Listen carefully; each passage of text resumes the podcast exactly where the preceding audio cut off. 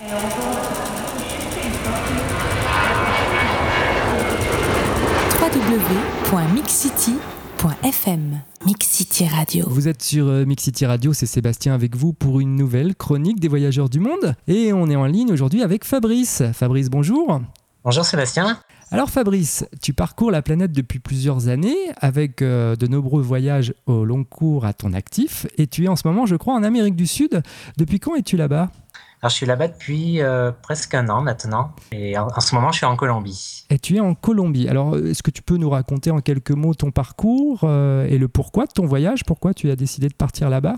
Alors j'ai décidé de partir là-bas ben, pour plusieurs raisons. Tout d'abord, j'étais, euh, je connaissais pas du tout l'Amérique du Sud parce que j'ai pas mal voyagé en Afrique et en Asie et donc bah, c'était un autre continent que je voulais connaître. Et puis la deuxième chose, j'ai aussi rejoint ma, ma copine qui habite là-bas D'accord. En Colombie.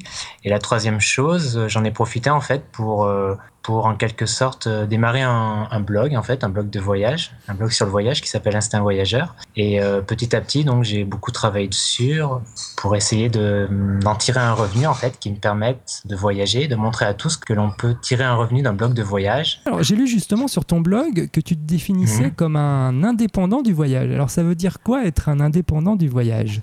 J'aime à dire qu'Instinct Voyageur, c'est plus un blog sur le voyage qu'un blog de voyage. D'accord. C'est-à-dire, c'est un blog avant tout, euh, oui, sur le voyage, sur l'esprit du voyage. Et euh, le blog est plus spécialisé, tu vois, sur le voyage en indépendant et le voyage au long cours. C'est-à-dire que j'essaye de, de, montrer aux gens les richesses que peut avoir un voyage au long cours, c'est-à-dire partir plusieurs mois. Donc j'essaye de, de, faire passer ce message. Et le voyage en indépendant, pour moi, c'est euh, eh bien, en fait, c'est simplement partir euh, sac à dos, sans organisation, en fait, tout simplement. Ouais, alors sans organisation, justement, on va en reparler. Parce que tu alternes quand même depuis plusieurs années euh, des périodes où, où, tu voyages et des périodes qui sont un peu plus sédentaires, où j'imagine tu, tu travailles pour regagner de l'argent, pour repartir à nouveau. Mhm.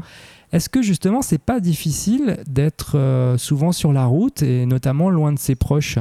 Mmh, si, parfois c'est difficile. Mes amis, mes, mes proches euh, me manquent. Surtout euh, cette fois-ci où je suis, ça fait presque un an quand même. Euh, après, quand tu pars 3, 4 mois, 6 mois, c'est déjà beaucoup plus court. Donc ouais, ça me manque. Après, maintenant, il y a, grâce à Internet, le lien est plus facile. par exemple, ma mère s'est mise à Skype, tu vois, il y a cette année.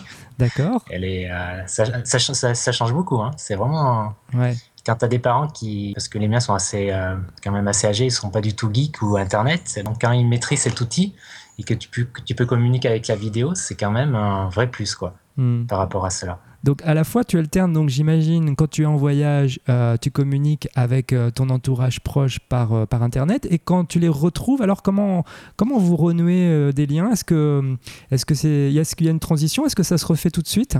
Si je me rappelle mes précédents voyages, ouais, ça se refait tout de suite en fait. Ouais. Ça se fait assez facilement. Enfin, tu as l'impression de les retrouver comme si tu les avais quittés hier, tu vois ce que je veux dire? C'est ça, en fait, vraiment, les, les, vrais amis, je trouve. Il y a pas longtemps, j'ai fait un sondage euh, là sur mon site et euh, j'ai vu dans certaines réponses que certaines personnes avaient peur. Euh, ouais, c'était une peur en fait de partir et de pas de couper le lien, de, de laisser les gens derrière eux, même pour six mois ou un an. Et en fait, non, je pense que c'est une crainte qui est naturelle et humaine, mais il faut pas, faut pas avoir cette crainte parce qu'en fait, les choses se font naturellement au retour, en fait. Et, les rencontres que tu fais pendant tes voyages, alors, est-ce que c'est facile de rencontrer des personnes? Et toi qui as voyagé quand même pas mal d'années, est-ce que c'est des rencontres, on va dire, ponctuelles ou est-ce que tu as su garder comme ça un contact aussi avec des gens que tu as, tu as vus en voyage? De toute manière, il faut savoir que les, ouais, généralement, les rencontres en voyage, c'est plutôt éphémère, forcément. Mm. Le voyageur, tu passes, euh, voilà, tu croises d'autres voyageurs, euh, euh, etc. C'est des destins qui se croisent, comme j'aime à dire. Et parfois, ben, ça colle pendant quelques jours, et parfois, ça peut être intense. Ça, c'est le propre du voyage, par contre, de créer, le pouvoir de créer une relation, ouais, assez intense et profonde en quelques jours, parce qu'on partage, on est dans un, dans un autre monde, on partage des choses fortes. Et ça, c'est vraiment le propre du voyage. Donc mhm. pendant ce laps de temps, ouais, tu as des relations qui peuvent assez intenses, qui peuvent se créer. Et après, quand tu rentres euh, au retour ou avec le temps, euh, bon, souvent, forcément, avec la distance et le temps, les, ces relations. Euh... Alors moi, il m'est arrivé de garder contact avec quelques voyageurs que j'avais rencontrés, que j'avais rencontrés en voyage, ouais. Mais c'est plutôt rare, c'est vrai dans l'ensemble. Madame, Monsieur, nous vous rappelons que ce vol est non fumeur et vous informons que l'utilisation... www.mixcity.fm Mix City Radio. Justement, euh, tous ces voyages, c'est, j'imagine, c'est beaucoup de rencontres. Il y a, y a, un proverbe tibétain qui dit Le voyage est un retour vers l'essentiel. Qu'est-ce que tes voyages t'ont appris justement d'essentiel?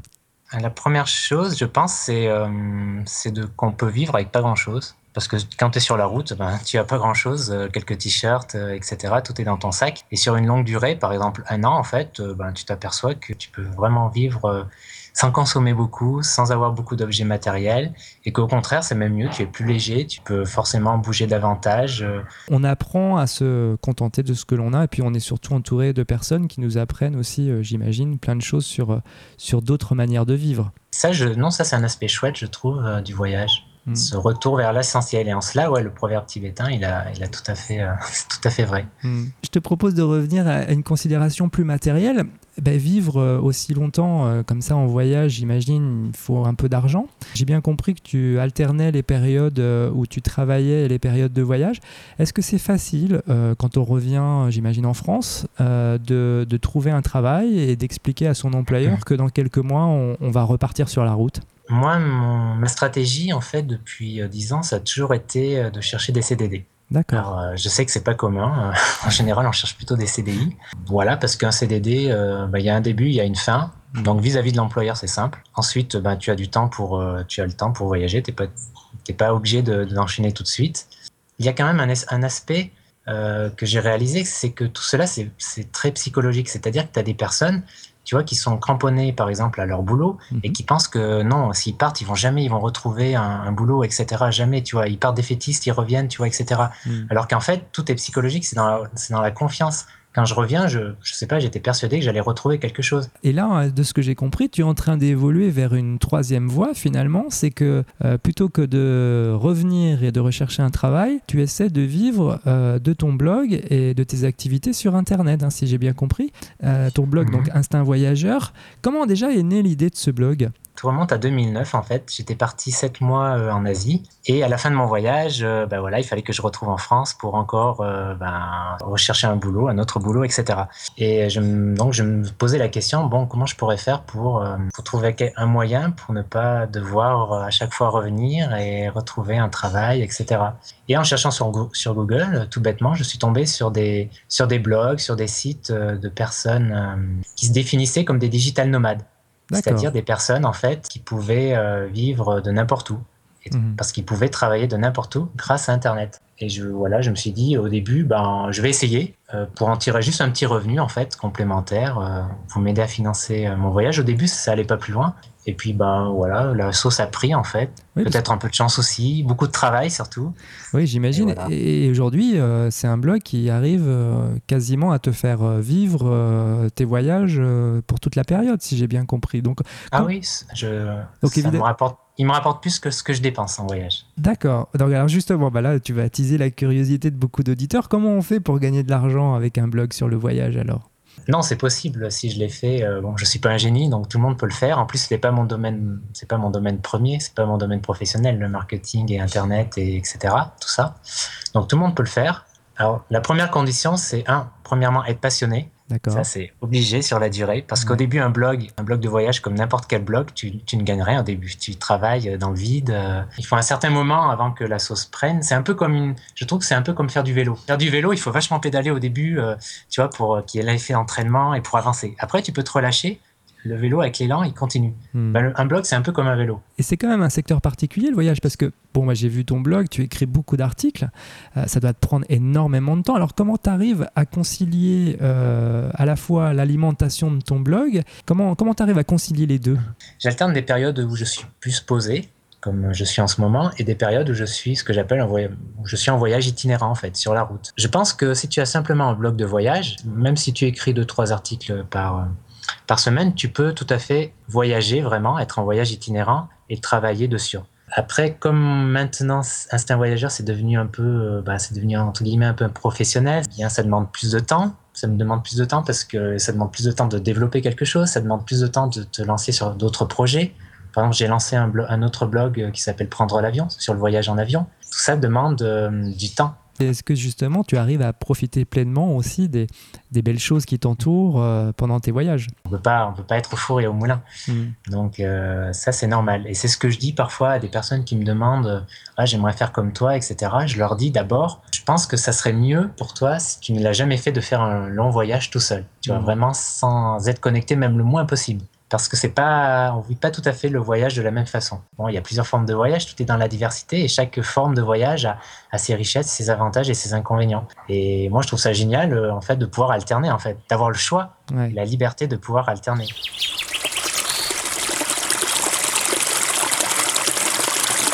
www.mixcity.fm Mix City Radio. On arrive vers la fin de, de l'interview. Ce que je te propose, c'est de parler un petit peu de tes voyages et de nous faire rêver un peu. Est-ce que tu as une belle rencontre euh, que tu as fait euh, lors de tes derniers voyages? À Cuba, j'ai fait des rencontres euh, super intéressantes, ouais, vraiment passionnantes avec les, les Cubains, les gens. Ouais.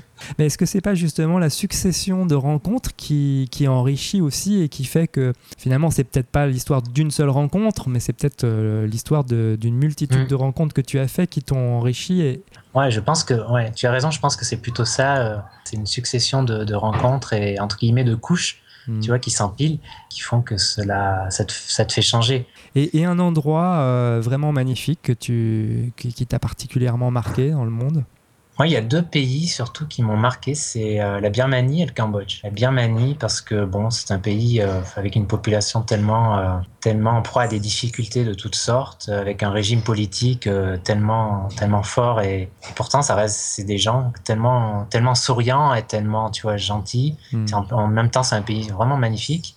Et le Cambodge, bon, c'est le pays du sourire, vraiment le Cambodge. C'est vraiment un beau pays. Et euh, voilà, il y a aussi l'Inde, mais l'Inde, ça m'a marqué, tu vois, c'est plus dans le fait que c'est fort. L'Inde, c'est de l'intensité. C'est plus de, plus de couleurs, plus de musique, plus de gens, plus d'odeurs en guillemets, c'est vraiment le voyage avec un grand V. Moi, j'ai vu des photos sur ton site, notamment d'encore et, et d'endroits que tu viens de décrire. C'est magnifique. Donc, je conseille évidemment à tous les auditeurs d'aller sur ton, sur ton blog, instinct-voyageur.fr. Hein, c'est ça. Voilà. Eh ben, écoute, Fabrice, en tout cas, euh, ça nous fera plaisir euh, que tu nous tiennes au courant de tes différentes excursions à travers le monde. pourquoi pas une nouvelle interview sur un autre thème dans quelques semaines. Et on te mhm. remercie beaucoup, Fabrice, d'avoir pris du temps et de nous avoir bah, apporter ton témoignage. Bah écoute, Sébastien, c'était avec plaisir. Hein. Je, suis toujours ouvert pour parler voyage. Hein. Je tiens pas un blog pour rien en fait. Hein, c'est, le partage en fait, que ce soit sur un blog, en vrai, en live ou à la radio, c'est toujours un plaisir de parler voyage. Eh ben écoute, merci beaucoup Fabrice et euh, très bon séjour euh, en Colombie. Merci à toi Sébastien, au revoir. Et je vous rappelle que vous pouvez retrouver l'interview de Fabrice ainsi que celle des autres voyageurs du monde en vous connectant sur www.mixcity.fm.